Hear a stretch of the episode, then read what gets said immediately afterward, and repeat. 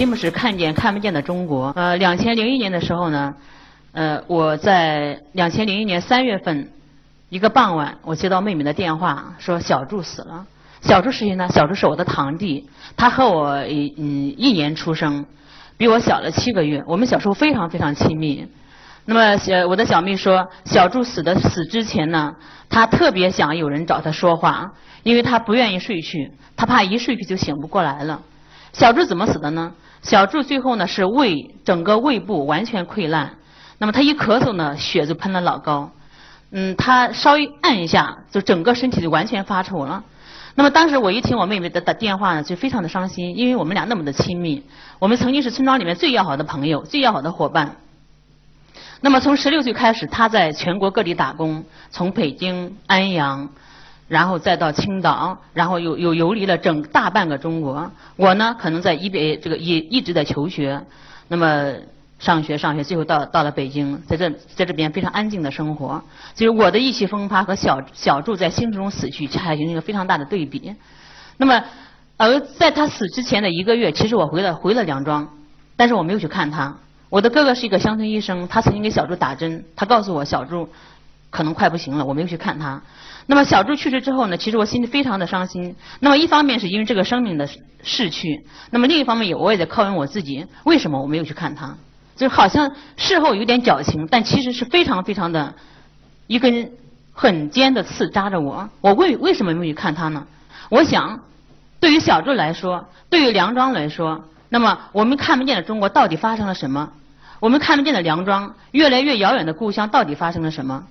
而我们在电视上经常会看到，比如说春节、春运，那么挤的那样种那那样一个大的挤的火车场，我们都会可能看到风景。那么，但是我们看到都是一个符号化的，我们没有真的想到那那就是我们的亲人，我们没有想到那就是梁庄的某一个人。那么，所以在这样一个巨大的不安之下，一个巨大的那样一种职业的困惑，以及我自己那样一种试图重新回到内心的一种愿望。那么在两千零八年的时候，零八年的七月份，我自己买了一张火车票，带着我的儿子就回到了梁庄。那么我前后住了有五个月时间，暑假的两个月，寒假和第二个暑假。那么这是我两千零两千一零年发表的《中国在梁庄》。那么这本书整个是以梁庄的这个故事为为基本的载体的。那么在这样一个叙述过程中呢，其实我看到一个一个呃新生里边的废墟，这是我一个基本的总结词。那么什么是新生呢？我看到了梁庄有很多新房子。那么三层小楼，呃，同时呢，小楼是沿着这个这个公路盖的，非常的新。那么但是呢，每一座小楼，几乎每一座小楼前面都是一把大的铁锁把门，已经生锈了的铁锁。而在村中内部呢，它是一个大的废墟状态。我们知道每一个村庄里面都有空心村，那么我们家前边就是一个这个有五六十家，整个村庄完全塌、完全倒塌的那样个状况。所以我觉得这个整个废墟它不单是一个自然环境的废墟，比如说梁庄原来是有六七个坑塘，我们小时候曾经在那在那里边洗过澡，也曾经在那里面摸过鱼。那么但是我回去的时候呢，坑塘已经变成一个像死水一样的发臭的，你没有办法走近的，生满了绿苔和苍蝇的那样一个小小的东西。那么甚至连个小小的三角就没有了，完全消失掉了。那么而这个自然环境包括小河，我们的湍水呢曾经是这个呃贯穿有几百公里的那么那样一条大河。呃，在八十年代中期，因为我们要发展工业嘛，我们要我们要改革开放。那么曾经有一段时间，湍水是完全的发黑，就是那种化工厂那种那种腥甜的味道，就根本没办法走近。然后呢，因为工业的那那种废水的排流呢，使得这个河的两岸都是一些白白色的泡沫。然后有人就去就去玩嘛，然后这个用这个用这个火柴一点，然后整个的一一个一条绿色的这那种火焰就出来了。那么，所以说，我觉得在梁庄，他可能一个自然的一个一个大的废墟状态。那么还有就是情感的废墟状态。呃，我在梁庄听了很多故事，比如说我的吴奶奶。我的吴奶奶呢，她在家带着她的孩孙子，十一岁的孙子。那么，但是呢，在二零一一年的夏天，孙子去世，那么是在河里淹死的。因为我们知道挖沙是要取到黄泥层才不取的。那么，而黄泥层呢，已经很深了。湍水呢，河里边是一个又一个的大的漩涡。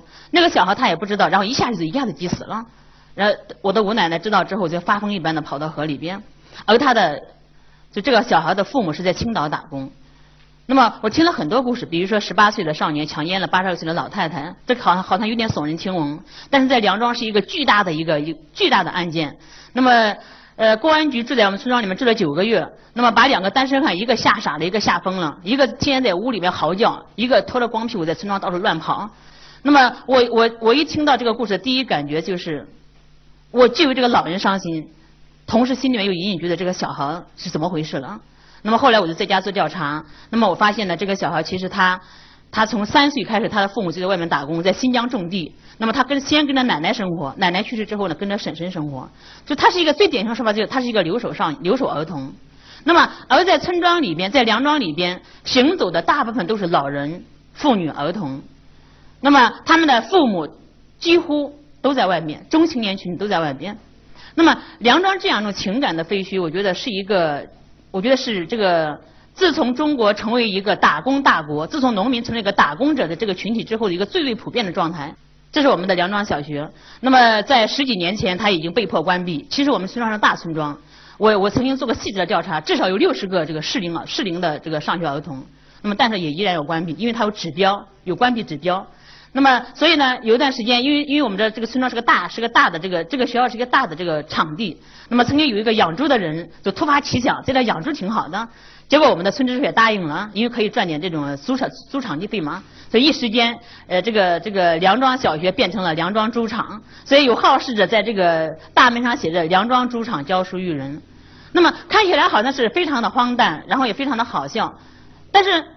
我在跟我这个我的堂哥明白老师在交流的时候，他就说说即使一个单身汉走过去，心里也不美，就河南话就不不舒服。那么为什么呢？因为原来钟声一响，父母出去，父母上地干活，那么孩子们在家在学校上学，就那个村庄那个那个钟声就是这个这个村庄的一个特别大的凝聚力，它是一种文化的向上的力量。那么所以我觉得呢，一所小学的关闭可能它并不是这个真正的重要，但是重要的是。这个村庄内部的生命力消失了，那么这个村庄作为一个民族子宫的这样的功能慢慢消失掉了。那么这是一，这是二零零八年我在整个梁庄那么做了一个调查，最后写了一本书叫《中国在梁庄》。那么实际上在这个过程中，我一直有一种新的想法。那么呃，《中国在梁庄》写的是梁庄人在梁庄的生活，老人、妇女、儿童和自然环境。那么但是呢，梁庄重要的一一群人就在外的打工者，那么他们的喜怒哀乐，就梁庄的喜怒哀乐与那一群人是息息相关的，他们挣到钱了没有？他们多长时间回来一次？他们什么时候回来？什么时候不回来？那么梁庄的心跟他们是是完全在一在一起的，但是他们可能一年两年见不到面。那么，所以我就一个想法，我就说，我一定要把这样一群人的这样一个生活状态写出来。他们在城市怎么吃？怎么流转？怎么爱？那么怎么样跟城市发生关系？那么城市怎么来看他？他们怎么样想梁庄？怎么样想城市？那么只有把这样一群人的这种生活写出来，才是一个完整的当代村庄，才是一个完整的梁庄。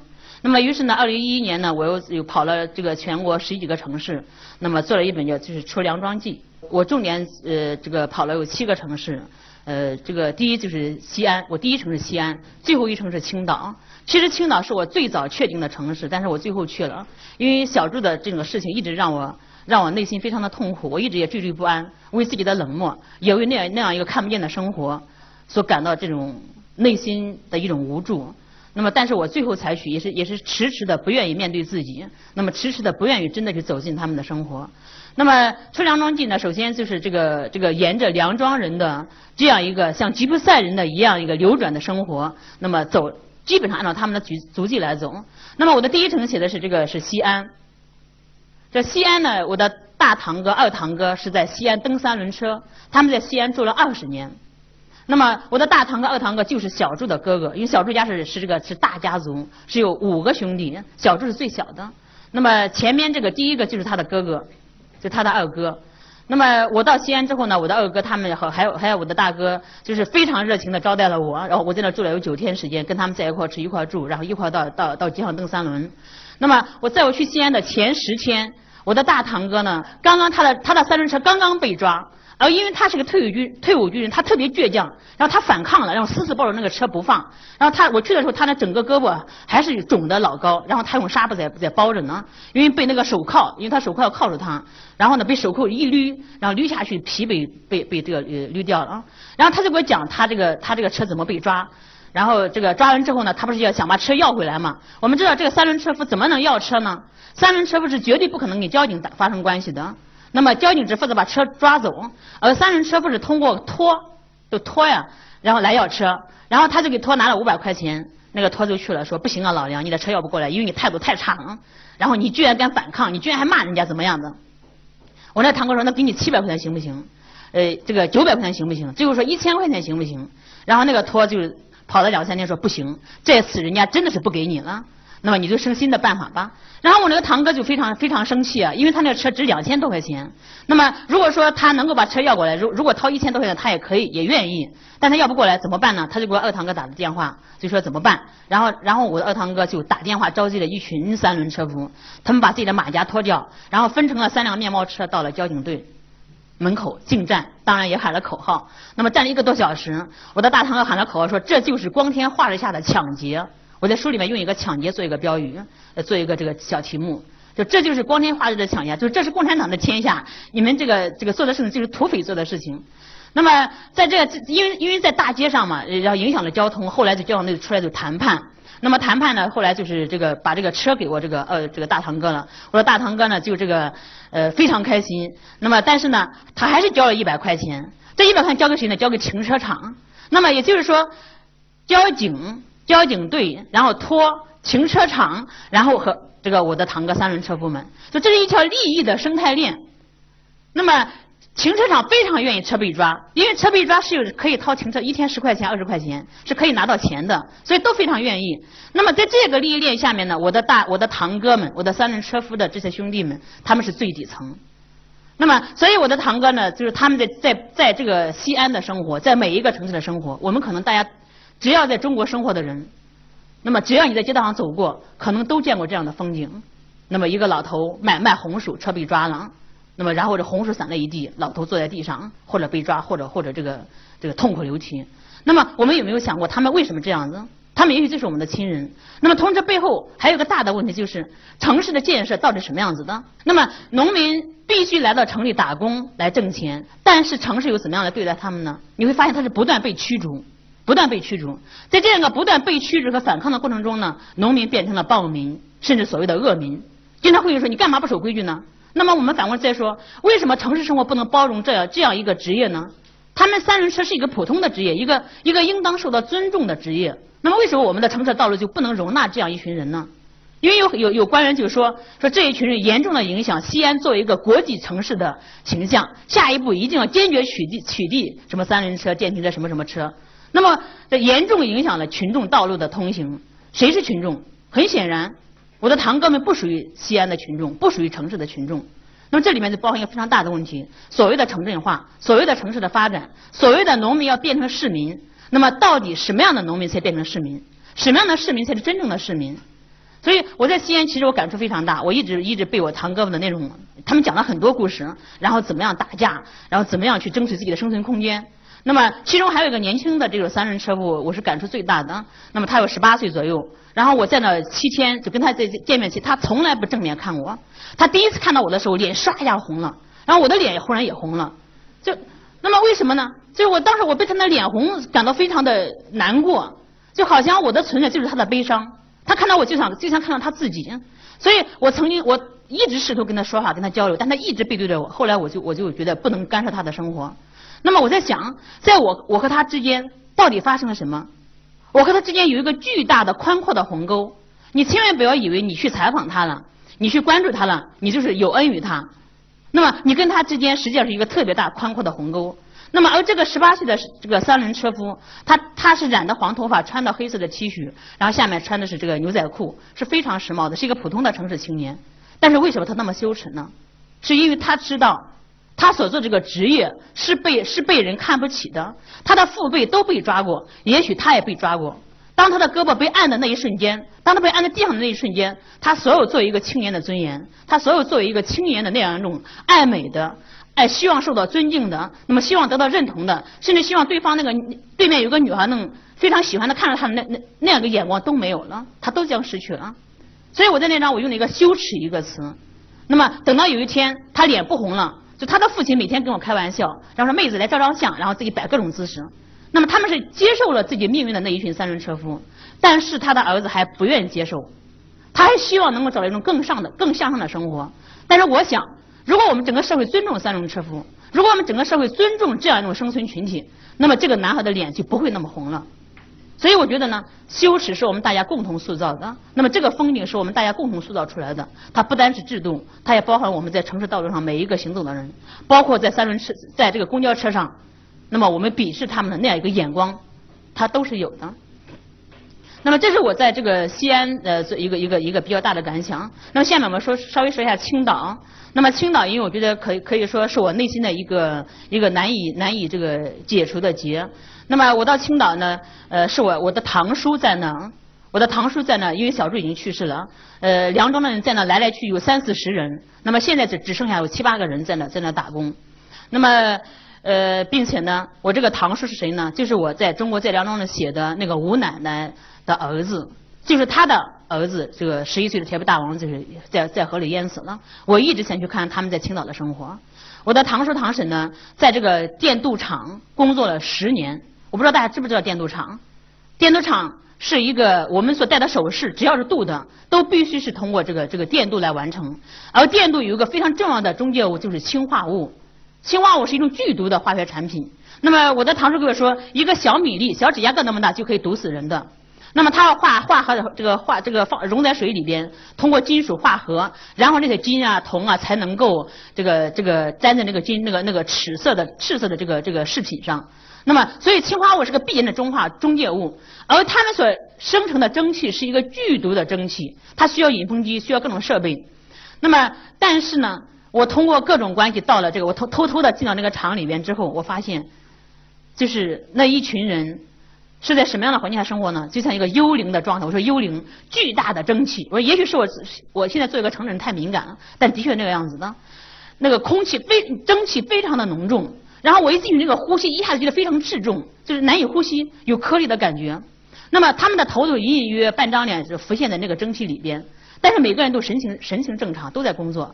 我的我的堂叔也神情正常，那么这里面就是那种工厂的简陋程度之高之深，我觉得是超出我的想象的。我的堂叔呢，我一直觉得他的脸部有轻微的中毒，这是我堂叔。我的堂婶脸也脸脸也垮了下去，我觉得他们脸部都是有问题的。现在我堂叔刚刚离开了这个青岛。那么我在这个我在这个跟跟我的堂叔在一块交流，我堂叔说了一句话，对我印象特别深刻。他说说人家是要咱的命呢，咱是想要人家钱呢。就拿命来换钱，这就是他的一个基本的生活。所以小柱是走在路上，就去工厂的路上，一下子一歪就倒下了，从此之后再也没有起来。那么当时曾经还想着能不能告状，就是这告厂里状，但是但是没有办法，没有人呢，也也因为你也没有死在厂里边，你没有倒在厂里面，所以人家工厂根本不管，也就没有没有任何办法，然后马上就回梁庄了，回到穰县去治病了。那么我他身边这个小孩是他的五岁的孩子，叫洋洋，是他第二个孩子。那么这个孩子生的非常艰难，呃，因为他的大儿子这个这个死了之后呢，一他的这个我的堂婶一直想要孩子，但是身体太差了，就一直不能怀孕，最后才生这个孩子。那么在这个大厂区里面，可能有两千对夫妇当工人，就这个大的电镀厂里边，那么只有这一个孩子在这生活，这还是我的堂叔去求情，他他跟人家说。说我我我我我不能再生这个孩子了，也没有人替我养，你一定得让我这个得让我留下来。那么因为这个工厂这个我的堂叔是一个熟练工，所以厂长就答应了。后来其他老乡也想如法炮制，那被那个厂长骂了回来，说你那那你根本不可能，我没有我没有义务来管你们。那么我们想一想，这个孩这个孩子非常孤独，因为青岛那个地方是个老老的郊区的一个村庄，那么原住民都住在崭新的楼房里边。那么这些这些老的居住点就潮湿这个房屋，我们看一下。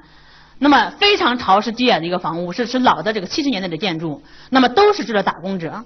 这个孩子每天放学我去接，每天我去接他从幼儿园回来，一个人非常孤独的在巷道里走，非常的单薄。而他的母亲特别爱护他，就我的我的堂婶每天晚上搂着他的儿子睡觉，搂得非常非常紧，一动也不动。那么后来有一次我就我就忍不住，我我说堂婶你睡睡觉了没有？他说你没我没睡着。我说咱们聊聊天吧。然后我的堂婶就给我就给我开始聊天。他的第一句话是什么呢？说自从宝儿去世之后，我十二点之前从来没有睡过觉。我我当时我一听就觉得非常的就是那种，因为夜深人静嘛，就是这样一个农村妇女，她白天是非常正常的，也欢笑，然后她也工作，也非常正常，但她从来没有机会叙述自己，她从来没有其他的大儿子。她今年活着已经二十一岁了。那么我在想，就是一个农村人，他为什么没有机会来叙述自己？他为什么让这一切变成看不见的存在了？那么，所以就是那种悲伤之海在他心里面翻滚，他一直翻滚，一直压抑，他从来不敢提起。为什么呢？因为历史从来没有给他机会叙说他的生存，他的这种环境，他的整个状态，没有人给他机会叙说。那么，所以在夜班的时候，他给我讲这样的故事，我我真的觉得在那一刹那，我觉得整个的那种历史的重压都在我们的身上。那么，这是这个我我在每当说这，我都是比较比较这个激动。那么这个洋洋呢，其实这个他的母亲就经常用那种双重眼光来看他。那么，但是呢，洋洋毕竟还是幸福的，因为呢，他的他在他父母身边生活。那么那一千九百九对夫妇的孩子，至少有两千个孩子吧。那么他们都跟父母分离，有的甚至一年两年没有见过自己的父母。我想，就中国这样一种普遍的农民的状态，是为什么？是怎么回事？就这这些看不见的生活，这些看不见的存在，它为什么变成了看不见的？它为什么变成一个灰暗的一个历史底层的这样的存在？而我们中国今天是如此的高速度的发展，如此的现代，如此的豪华，我们的城市全是主旋律的大街道，是吧？超大街道、超大商场、超大什么，非常的宽阔，非常的美好。但是在美好的背后，我从西安一离开这个他们的城镇村的居住地，一转弯三里地就到了这个世博世博园的这样一个，因为是二零一零一一年是世博园的西安的世博园，非常的美好。那样那样一种豪华，那样一种整齐，那样一种美丽，超出我的想象。那么，仿佛那个城镇村就不存在，仿佛我的堂哥们就不没有在那个地方生活过。但是他们在，他们存在着。今天呢，我们的城镇化越来越成为一个大的趋势，我们的政府在提，我们的各级官员都在提，我们整个现代化的要求好像也在提。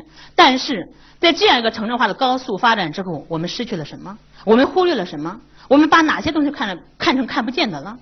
那么，我想。如果我们的城镇化不考虑农民的存在，如果我们就一味的把把农民搬上楼赶进城，就变成了市民，就变成了城里人，我想这太这太简单化了，这也太没有把农民作为一个人的存在了。那么我在南阳采访的时候呢，我曾经看到一个算命者，这是我的邻居。那么他的房间非常混搭，我们看一下，非常混搭。上面是毛泽东像，然后左右是这个各种的佛语，然后下面摆的是财神爷，摆的是这个这个这个观音，还有关公，还有土地神。那么好像非常好笑，在我们脑海里面马上出现了一个算命仙，是吧？一个戴着瓜皮帽的、非常陈旧的、陈腐的那样一个算命仙。但是我这个我我也是也也是我的堂哥，都是姓梁的。那么在他身上有一种特别特别美好的东西，非常开阔，非常光亮。他跟他的其他姊妹们相比，反而更加开阔。就是我在他身上看到一种遥远的光亮，那种光亮来自于我们历史的深处，跟我们的传统息息相关，跟我们的本土文化息息相关。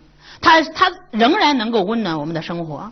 但是今天呢，我们会看到我们的传统一点点被蚕食掉，我们的城镇化完全模仿的是西方的东西，或者模仿的是一种还甚至不是真正的西方的东西。那么我们的楼房盖的是越来越多，但是越来越单调。我们自身到哪里去了呢？我经常说，我们的历史河流是被断掉了，它不是善变。也许我们的河流需要去去去再生，需要去新生，但是它是断掉了，切割掉了。历史河流被断掉了，我们成了一个孤零零的人，在沙滩上非常丑，没有过去。一个没有过去的、没有历史的民族，一个没有过去的、没有没有生命记忆的民族和人，那是一个没有希望的人，是一个计时的人。那么，所以我在想，在这个人的身上，在这个算命者的身上，他身上有那种遥远的光亮，特别值得我们珍惜。那么，这是他做的笔记本，呃，是这个他自己做了这个非常详细的读书笔记，因为他打了非常多的工，他可能做过十几种工，当过三轮车夫，然后卖过肉，然后这个卖过菜，然后在建筑工地当过工人。那么最后他身体垮掉了，说我只好这个学这个学这个东西，他觉得非常非常的开心，他还到他儿子的班级里面去给人家讲课，因为他儿子学的非常好。那么他自己非常的非常，我觉得这个从他身上，我觉得真的是我们的传统，我们的历史还是有有很多很多东西的。那最后这张图片呢，是这个我的这个亲姑姑，她的一家人新年的全家福。我二零一一年回家春节回家给她照的相。她的三个儿子，她的四个儿子常年在湖北、新疆，呃，还有这个云南打工。中间这个呃最左边这个孩子呢，已经七年没有回来了。那么，所以我觉得呢，我特别希望，就是我们的农民、我们的农村、我们那个看不见的中国，也能够这么温暖，也能够这么笑口常开，也能够从我们的这样一个发展中获取它一个基本的存在、基本的这个温暖、基本的这样一种幸福。那么这样一来，我觉得我们的中国才是所有都能够看到的，那个看不见的中国才也能够散发它的光芒。谢谢大家。